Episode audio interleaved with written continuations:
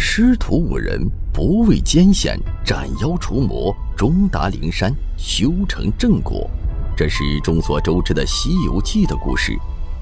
然而，这看似机缘巧合、顺理成章的故事背后，却是矛盾重重，有违常理。他是在传道，还是在弘佛？神秘的菩提祖师到底是谁？最后去了哪里？孙悟空上天庭，为什么非要走南天门？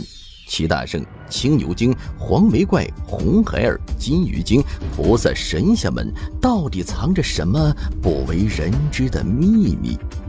拜师学艺、大闹天宫、西天取经、降妖伏魔，是事有凑巧，还是幕后操纵？步步杀机。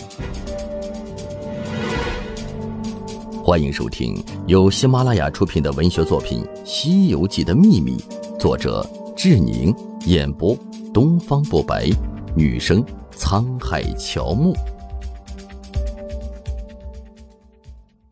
第三十章：兵器的秘密。《西游记》是武力主导的世界，诸多主要人物都有兵器或者法宝。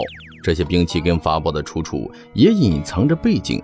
首先看看取经队伍中猪八戒的钉耙跟孙悟空的金箍棒到底哪个比较高端一些？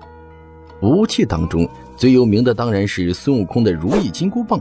从重量上看，猪八戒的钉耙是五千零四十八斤，如意金箍棒重一万三千五百斤。似乎钉耙不如金箍棒，但果真如此吗？试听结束。欢迎至官方版订阅收听。